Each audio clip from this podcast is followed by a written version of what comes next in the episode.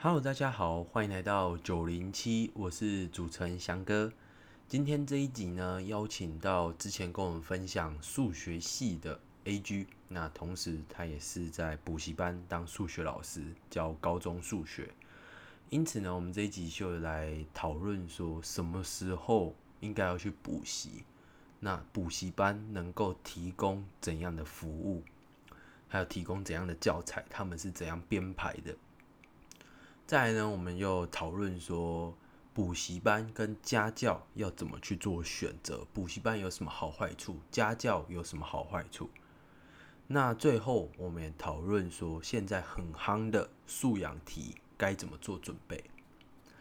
再来就是针对今年一零学测的数学，因为我们两个都有写，所以我们就讨论了一下这个数学的出题方向，以及接下来一零八课纲，我们觉得数学应该会往哪个方向走？那高雄的朋友如果要补高中数学的话，就可以去找 A G 哦。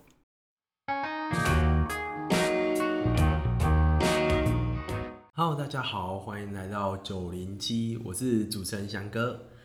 今天呢，又邀请到 A G，就是上次跟我们聊数学系的，他念完台大数学系，只现在在补习班，蛮大的补习班当老师。那可以说是高雄最大的。高雄最大的补习班当数学老师，所以我们今天就来聊聊补习班这一块好了。首先，我想要了解的就是补习为什么需要补习，哪些人需要真正需要补习？那补习之后，如果决定他需要补习，那又有哪些补强的方式？例如，我知道就是补习班还有家教，嗯，对，所以我们今天就来探讨这一块。那希望也可以聊一下现在的素养题，还有今年学测数学好了。好，没问题，没问题。对对对，好好，那就从从最我想了解说，就从学理论上学校的教育应该是要完备到不太需要那么多人去补习，嗯，对吧？理论上是这样没错，对，但其实你看现在，甚至大家还会说，哎、我们是不是让学生晚一点上课？嗯，所以其实如果你只在学校，其实是完全不够的。那为什么会有这种事情发生？因为其实当然我们内心理性都知道，你不可能只有上课，你回家一定是还要做复习，对，再有闲一点，你甚至还要预习。嗯，但其实很多人没办法做到，尤其现在手机诱惑又这么多，自律不够，我觉得手机的出现，可能也不能说是自律不够，因为有时候连我们大人都会被手机绑架，所以你不能完全怪小孩说，哎、为什么都不读书，要玩手机？但就是因为外在的诱惑越来越多了，所以很多就可能需要其他的力量来帮你读书啦，就是努力。 OK，所以除了学校教你正统的东西，嗯，补习班是来帮你读书这种概念，嗯，是这个概念，而且，讲难听一点，学校他就只是学校的老师，他就是拿死薪水，所以教你，嗯，但补习班，补习班就是要赚你的钱啊，对，但是我们要赚你钱，我们处心积虑的要赚你的钱，所以我们处心积虑的想要把你孩子教好，嗯，这是就是相辅相成的，了解了解了对解，那我们不可能，就是我们就会想办法用更多的方法让，就是让你的小孩懂，可能是我们就会准备很多方案啊，就不会只有一个。不会只有一个，对那可是像私立学校，他们也是处心积虑想赚家长的钱，嗯，对吧？那他们因为我知道他们对老师的平等啊什么的还是都有，不会像一般我们熟知的公立高中，他们就是临时薪水。嗯他们可能会对私立学校那些老师有所要求。嗯，那这样子，因为我认为啊，我自己认为读私立学校应该是比较偏向不需要补习，理论上是吗？嗯，因为就我所知，私立学校就已经是有点偏补习班军事化教育了，啊，对它就是拉很硬啊，对啊，所以就是。就算你没有自律能力，你也没办法做其他事情，所嗯以没错就变成你逼得只能读书啦。对啊，但是那相对来讲，呃，那压力就会很大。那你们学校那边的，呃，你们补习班那边的有收私立学校的学生，有啊，可以，而且可以说是还算占蛮大一部分的，真的假的？真的。这样好奇怪，都已经花，真的花两次钱，就是白天也去受军事化教育，晚上还在去补习，甚至他们不一定有晚上啊，他们只有假日。嗯，这我就不太清楚，因为嗯我、我在我也不太我我不知道高雄的私立学校怎么运作。哦我刚才讲其实是有点，我是以台南的私立学校对对去对，对我们熟知的以前那些私立学校，对对对，当然，因为我觉得有很大一部分原因是因为台南私立学校还算是私立学校里面算有名的，嗯，而且很像夸张像，什么港林、黎明，对他们就是你除了台南，可能私立学校嗯都没有这么有竞争力。对，当然台北的维格啦，之后我也想来做一集维格好了，因为维格最近又太有名了。维格对啊，维格考上台大医蛮多的，哦，但据我所知，我自己教的那些学生的私立学校，真的都是像你我们熟知的那种军事化教育，也不知道军事化，但就是压力很大啦。嗯嗯嗯嗯，所以我才会想要探讨说，什么样的人到底适合补习，或者应该说他为什么需要补习？理论上。学校教育应该是要足够，但你刚刚点出一点嘛，就是如果是公立学校的老师的话，他们是临时薪水嘛，那他也没有必要到那么为学生去着想，因为他没有要赚你的钱，没有没有需求嘛，对啊，对啊对他没有供给的义务嘛，嗯就跟手机游戏很像，啊就是手机游戏公司就会说，你怎么可能叫你的小孩不碰手机？你是业余界网瘾，我们是专业让你上瘾啊，嗯对啊啊，对啊这种东西，那个努力的程程度就会有差，啊对，对，所以基本上补习班就，而且它它又算是有商机吧，所以就一定会出现，嗯，但一就是你也不能说补习班就是哎死爱钱，嗯因为基本上我们为了赚钱，其实也付出了很大一部分的努力。对，好就像是在成让提升你小孩的成绩，对对对，就像呃，以我本身带的补习班来说好了，嗯，我们每个学生会拿到第一个就是上课呃，在补习班上课的讲义，嗯，然后我们会有就是算是高雄，因为我们在高雄嘛，高雄各各学校的历届，嗯啊，还有段考包含题嗯对历届段段考考段历届段考题，然后还包含一些明星学校，比如说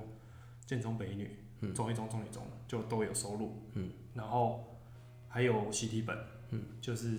会有一些从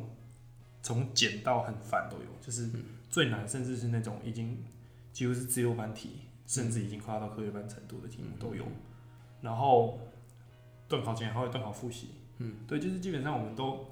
下面都改成呵呵啊，还有辅导老师，对，然后还有辅导老师，而且我们的教材是每一题都有详解的，嗯，就是就是能做都做了啦，对对，你基本上如果你就是假如说你是程度好的，你可能自己写一写，那、他就会了，他会了就会了。那程度再差一点点，可能是诶，他可能有几题不会，但是他看完详解，诶，也可以了解。嗯嗯嗯。那如果再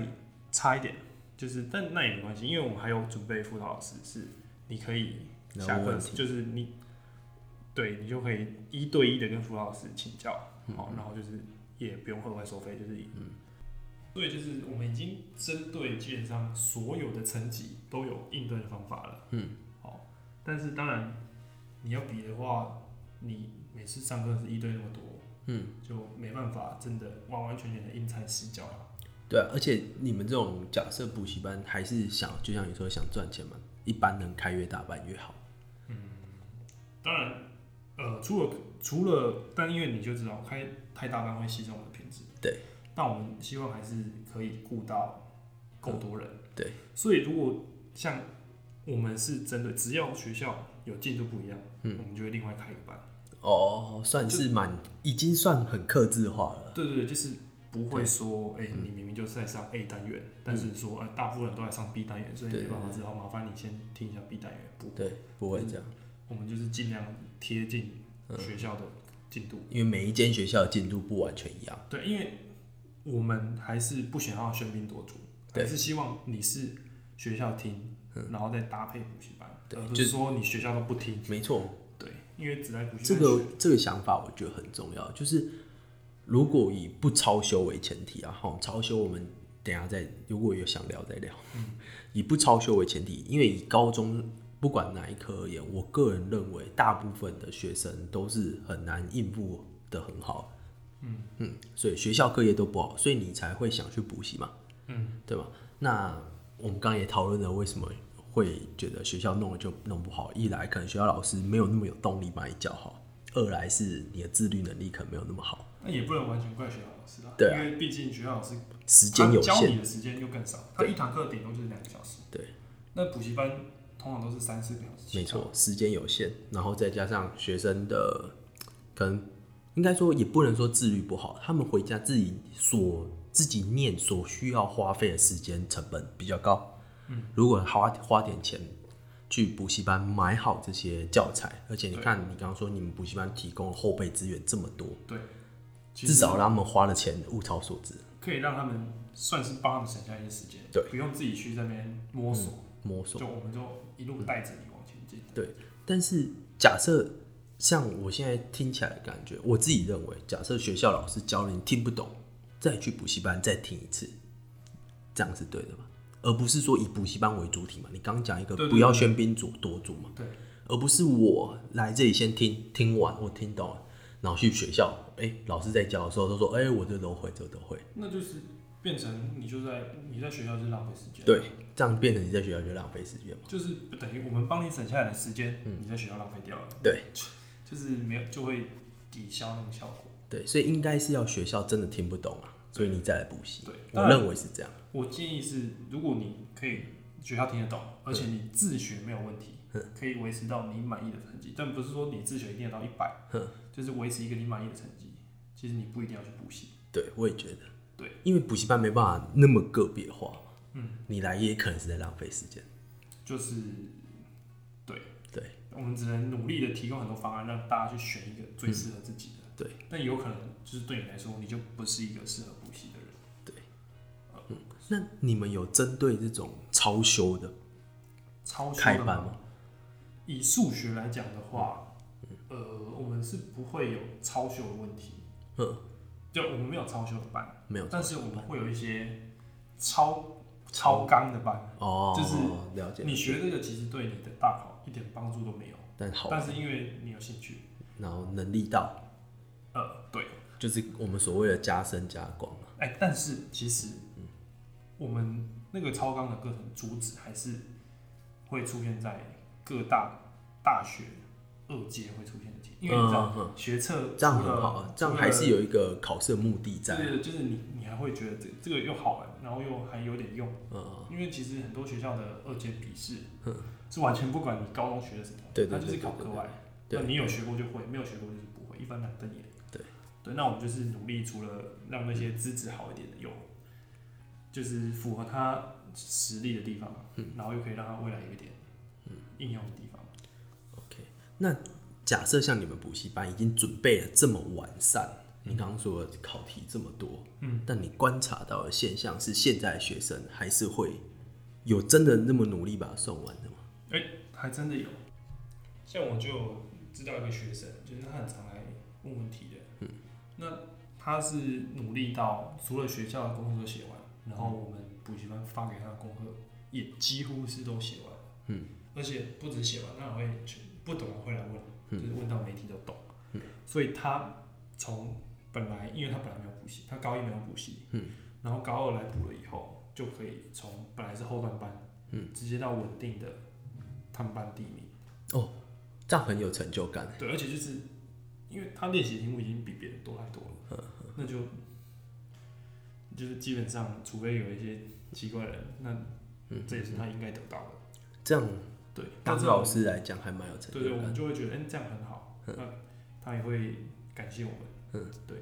那我问一个问题啊，我自己常觉得数学，尤其是理科这种东西是很吃，其实不管哪一科啊，我觉得都很吃天分，有一点有一定的天分的因素在，应该不能讲很吃天分，嗯，有一定天分的因素在。如果你遇到一个很努力的学生，你给他这些方法，他都做了很努力想去做了，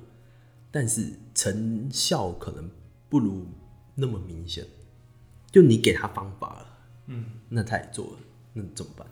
那通常这种东西就是家长可能就会跑来想要找我们聊天，说到底对我的孩子怎么了？嗯，那通常这种就是我们会想要知道你你的努力到底是多努力，因为其实我跟你讲，很多家长会说我的小小孩已经很努力了，嗯嗯嗯，那我就说，那我们发的那些写了多少？就是了解，就是其实也没有写到我们觉得够了的一个程度。就是写题目的多寡，有一部分当然是努力的问题，嗯但我又觉得跟程度有点关系，就是这是一个倍数的关系。如果我程度好，我写题目当然快，我快了之后我就能写多，嗯，对吧？对，嗯。但那好，如果你这样说，那程度不好，你写的慢，你要通花常的时程间度更不好多。除了写的慢，他还写错。但对我们不是说你要把全部都写完才跑来问啊，你是有什么问题你就赶快解决，哦，OK，因为我们的就是每天都有人在那边给你问，我们不怕你问啊，我们只怕你有东西不问，然后等你的等你错误的观念已经有点呃，积沙成变塔，成嗯癖好了，就是你知道会有一种算题的癖好，就但其实那是错的。 OK，那了你解 养了成解那个坏习惯了，那嗯你再问，其实我们要要再去弄回来就有点难。最好是你前面有任何的小东西，我们就赶快把它解决。 ，OK，嗯对，因为数学都是算是有衔接关系的，你对前面差，你不要想说后面再来，我先把补救嗯后面这个弄好，然后想办法再去弄前面，它都是环环相扣的。你基本上只要一烂，后面你就会追得很辛苦。对，好吧。所以刚你就提出一个蛮蛮好的例子，就是他真的努力把你的东西都写完。哎对，而且他是努力到连之前落掉的东西都弄回来。哦，高一他没补对的都那那种人已经真的就是，其实你很难找到这么努力的人了。对对，但但是就是，其实我觉得这是特例，对，我也觉得是特例。但不是每个人都需要付出这么多努力才能这样。对啊，对啊，对啊，对，但至少就是每个人应该要自己心中有一个目标，嗯，那你要针对那个目标去做相应的努力，嗯，哦，也不是说，因为老实说，我们高中生也不是只有数学要读啊，我不对啊能说，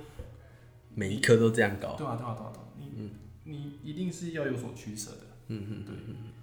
所以假如说你目标就是你要到顶尖，那我们就说那没办法，你一定要把这些都上 完。但如果你只是要图个，哎，比如说八十分，嗯，那可能就是算到某些地方。嗯那有些太偏的，就是其实大考也不会考，你就算了。就跟他说这个其实就不用了。这这其实也是补习班存在的好处，他会告诉你，会给你一个方向，跟你说你要努力到哪里，你要努力到哪，嗯哪些东西是对怎样，哪些东西是怎样因为。如果你自己找资源的话，你就不知道怎么去分类，对你就全部都算了。反而补习班，我们补习班对课纲是最敏感的，对，哪些东西超纲我们一看就知道，对对对对，因为我们就是要完全为量身定做，嗯，这样我们收钱才收的心心安安理理得，对。这也是补习的一个好处啦。对啊，对啊，对啊。那好，假设我们刚刚已经讲到，就是这是补习班的地方。如果真的有需要补习，例如你就是哎、诶学校老师讲的都开始有点听不懂了，你可能开始去补习。但我相信有一些人是，哎、大家都说要去那边补，不然会落后别人，会输别人，然后就去那边补。你觉得这种心态怎么样？那我是觉得也无可厚非，嗯但是你既然来了，你就、你就你就好好补。哎、这句话很重要，就是如果是我刚提的第一种情况，你是成绩差了，嗯，你再去补，你会有动力嘛？因为你是想有目的性的，嗯，但有一种是跟风的，通常就哦会去睡觉，就是如果你只是想来跟同学聊天的，对，但基本上你报名的时候，我们也看不出你是哪一种，对，所以基本上就是，或是那爸爸妈妈逼来补的，那我们就是只能维持，你如果我们的态度是，如果你不想补，你不要影响别人，哦，对啊，嗯对啊，就我们也只能做到这样，我们也不可能逼你，退费那因不为符合你们不的，是不是，那那不是学生决定，那对啊对啊嗯就是家长那也是家长决对啊定对啊对啊但就是我觉得大家必须建立起观念是，你不是丢给补习班付了钱就可以帮你把什么都弄到好。没错，他只是给你一个方法，对，我们给只你是一个辅助方，向，我们给你所有的辅助，你要自己靠要自己动。对对对，好好，那假设今天也不是假设，我们探讨下一个问题。假设他真的需要补，嗯，那补习班跟家教它的优缺点、好坏处怎么取舍？补习班跟家教嘛，嗯就是当然家教就是因为是一对一的嘛，嗯，哦，或者一对少的，对。那我就是可以相对来讲又更克制化。对，哦，就是如果你今天是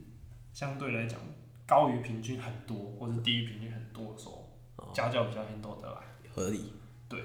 嗯那就是啊班补习班毕竟会设计对于平均值或是中位数的去设计他们的教材。还是比较，我们是为多数人嘛。对，那你是越少数的话，那你在补习班得到的帮助应该就会越少。没错，对。但是很多家长会觉得请家教比较有效率，比较有效率嘛。对，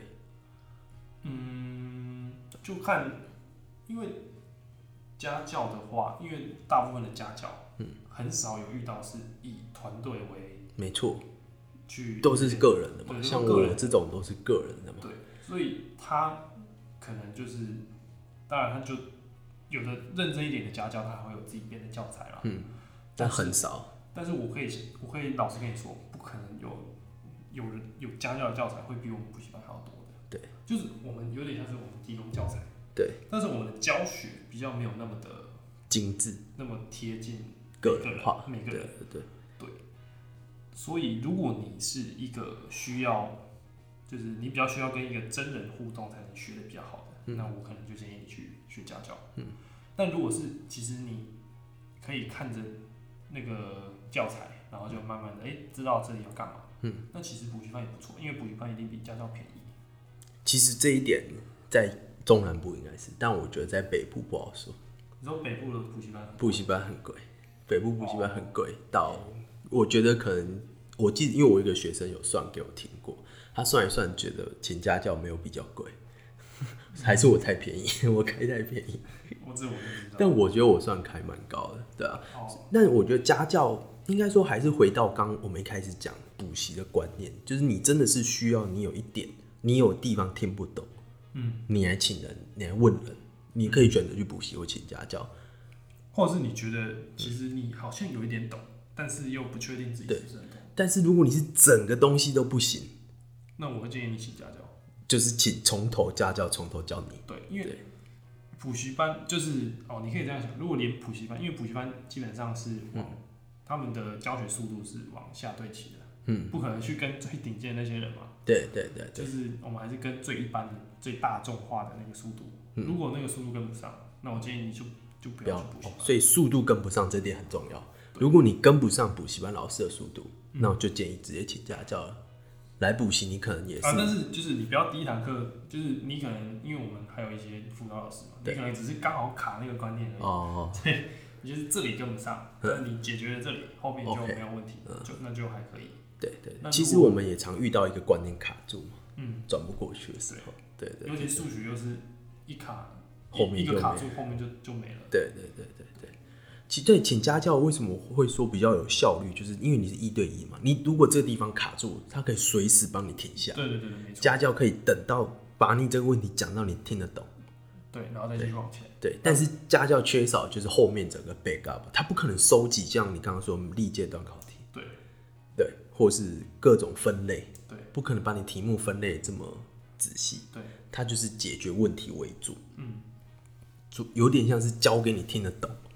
让你了解这章在讲什么，嗯，但他后面的资源，他可能就是去市面上买一本参考书，就来当上课的东西了很难像你们这种就是为了赚你钱的补习班。对，嗯，就是收会花心思去收集，收集很多学校，然后对都要详解。对，然后这不太可能嘛？对，然后我们甚至连学测的时候都有模考，对对，这这个也不可能做得到，这家教也绝对不可能做做到模。我像我自己会给学生模考，但是我也是收集历届的北模、历届的全模来给，对吧？不会自己出题目，对，这就是补习班跟家教的好坏处。那你觉得？那你再给个建议好了，怎样选取舍？所以我觉得你你如果要去补习，嗯，你就要拼死的从补习班里面拿到什么东西啊。啊、对，因为我们就是东西都在那里了，你要不要是你自己选的。但如果你其实就是没办法拿到够多你要的东西，那其实去补习班或是你就可以，就是有点浪费了，对，就是有点浪费。对吧、其实不管补习跟家教都一样，你上这两个小时课、三个小时的课，你一定要拿的东西，但家教我觉得比较像是你去跟老师讨，对，补习比较像是我给了，你要自己来拿，哦，对对对就对，是还是要有一定的主动性，因为其实我们发这种东西你都写，嗯我补习班也没办法拿你做什么，对，就是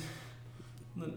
我都给你了，我对已经仁至义尽了，对， 你要自己写对。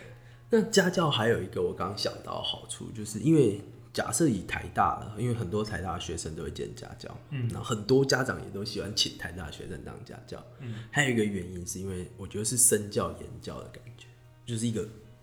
role model，让你的学生去学习的感觉，你说除了除了知识以外，知识以外的地方，就是跟他们讲说，哎、怎么样？有些是读书方法，嗯，很很多家长很希望有家些是心态，对，有些是心态，家教学生家去教学生怎么读书，读书方法的问题，因为他并不是只有这一科有问题，嗯，然后有些是心态，还有一些是视野，视野，对，就读台大的视野，我觉得为什么很多人会想要请台大的一个部分，哦也是因为这样，嗯，对没错没错。没错，的确，台大我也是上了台大才知道，对，很多不不一样的声音啊。对我觉得来台大有差， 对，接触的东西不太一样，嗯，好，那最后我们来讨论一下素养题好了，现在哦对啊素养，现在很流行的，应该说现在出题取向就都变成素养题为主，不管哪一科。没错。对，但我觉得其实啦，嗯，一个适当的素养题，嗯，可以说是呃每一个科目的灵魂、啊、嗯，因为如果你就是只会，比如说以数学来说好了，你只会算那种，哎、给我给你一个式子，然后你把它只算出来，嗯，或是顶多就是有一点有一点，可能就是被解嗯稍微稍微包装一下，其实本质上还是就是已经帮你列好东西。你要想，你只会把列出来的算式算完，嗯其实这个能力，对我电脑就可以取代了，而且电脑比你快，又比你准。以排列组合来讲，常常就说什么甲不排首，乙不排尾，嗯这种题目就已经考到烂了。对，或是什么 Mississippi，对什对对对么对，什么几同几异，你在那边学一堆方法，电脑用穷学比你快。对，这种老实说，就是你学这个，除了化成你大脑分数以外，对你的大学其实一点帮助都没有。没错，我我觉得觉得这点很重要。嗯，就是素养题，其实在训练你解决问题的能力。对，因为它才是真的已经包，呃，前提是包装好的了。嗯，对，它把一个你会或是不会的东西先包装起来，嗯，然后你要读懂他想讲什么。对，然后你要还可以从这个文字里面想嗯出，哎、我学过的什么东西可以运用在这里。对，这点是我觉得是为什么我觉得考素养题蛮好的。嗯，对，只是很多人改改教，因为这些东西你没办法教。哦，但是我觉得该该这样，因为有一些素养题有点像是为了素养而素养，哦那的确是，对，的确就是不适合。但对我觉得素养题在衔接高中、大学的过程中是有必要的。没错，因为大学就是这样考啊对，应该说这样教啊，出社会也是这样。你怎么思考一个问题，并不是每个问题都是课本上出过的。对，像我们讲，我很爱讲，就是向量，我们永远在教向量，最难的题目都是什么垂心、重心，嗯呃，垂心、内心、外心、中心这些嘛。但这其实就只是计算复杂对，啊，你会了就会了嘛，你就背解法而已。对，对那电脑算比你快。对，电那脑你要知算道很快，，那其实比较重要的是你要知道为什么要算，什么时候要算外形，对，什么时候要算垂心这种东西。对对，所以就是素养题，它存它往这个方向发展。其实最理想的考试还是像他们印度一样，都用手写题嘛。哦，对啊当然就是，对啊，嗯我觉得台湾的教育，为了好改，对啊，对啊，其实没办法，其实其实而且为了公平啊，为了但公就平，你画卡的东西本来对吧、啊如果你选择题填空题，就是基本上就是只有对跟错，对那就比较公平。对啊，那手写，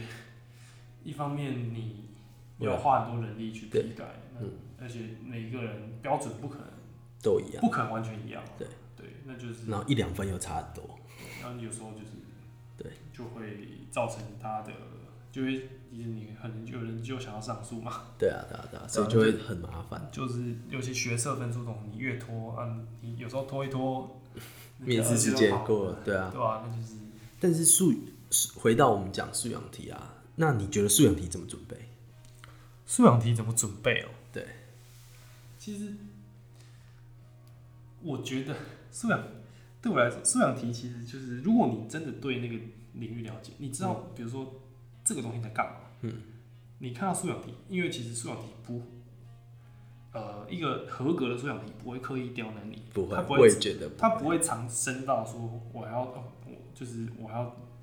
去想好几个弯才能想到，哎、这个是跟那个有对。关讲难听点，几乎素养题不应该超过三个式子啊。假设数学来讲，对啊，对啊，就不是太会超过三个式子。我们只要看懂题目，对，然后想想到一想，那你学过的工具，嗯，大概就是，哎、你就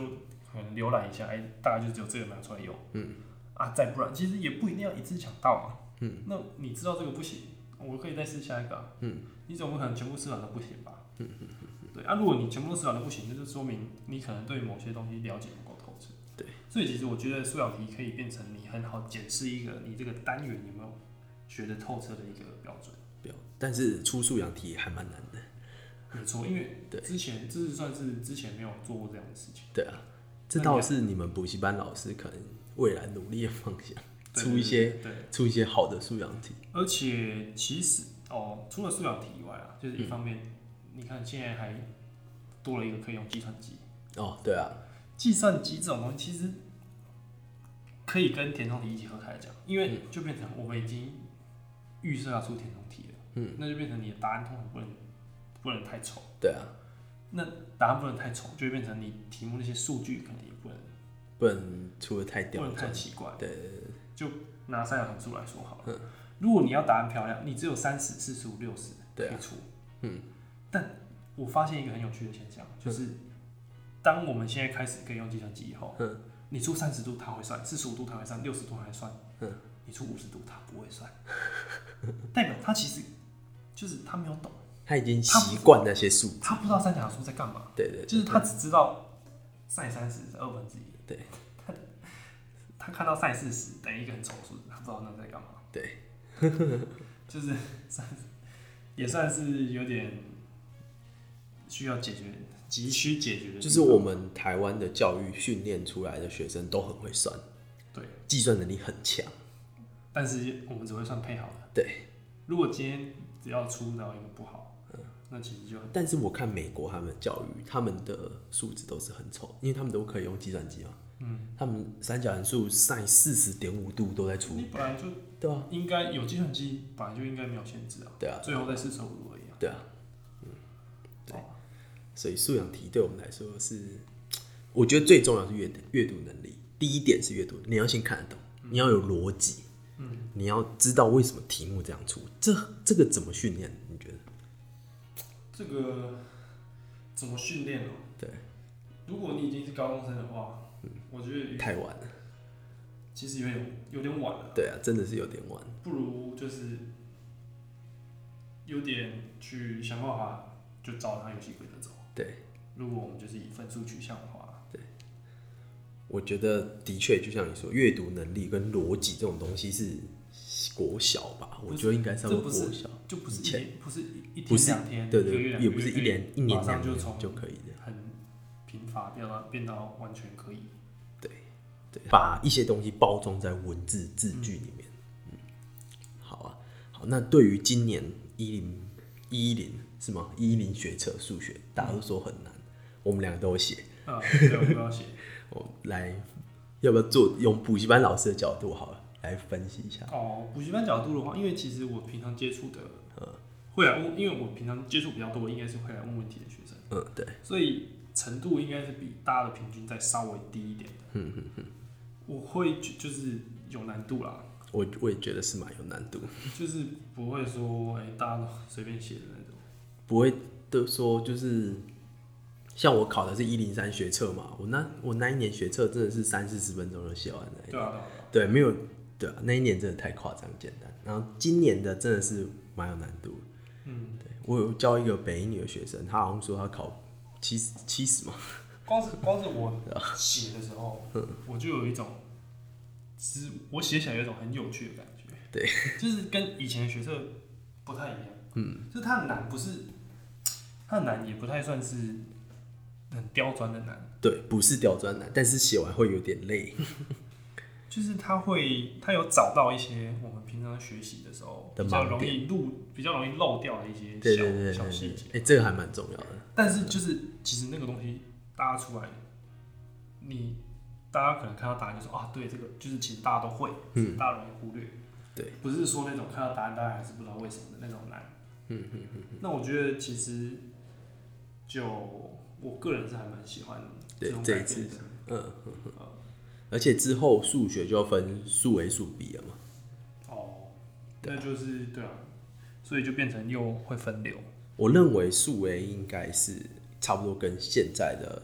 学测差不多难，然后数 B 应该是往，你说现在应该是指一一零吧？对对对，然后数 B 是往数乙靠拢，应该是、我的想法可能是这样，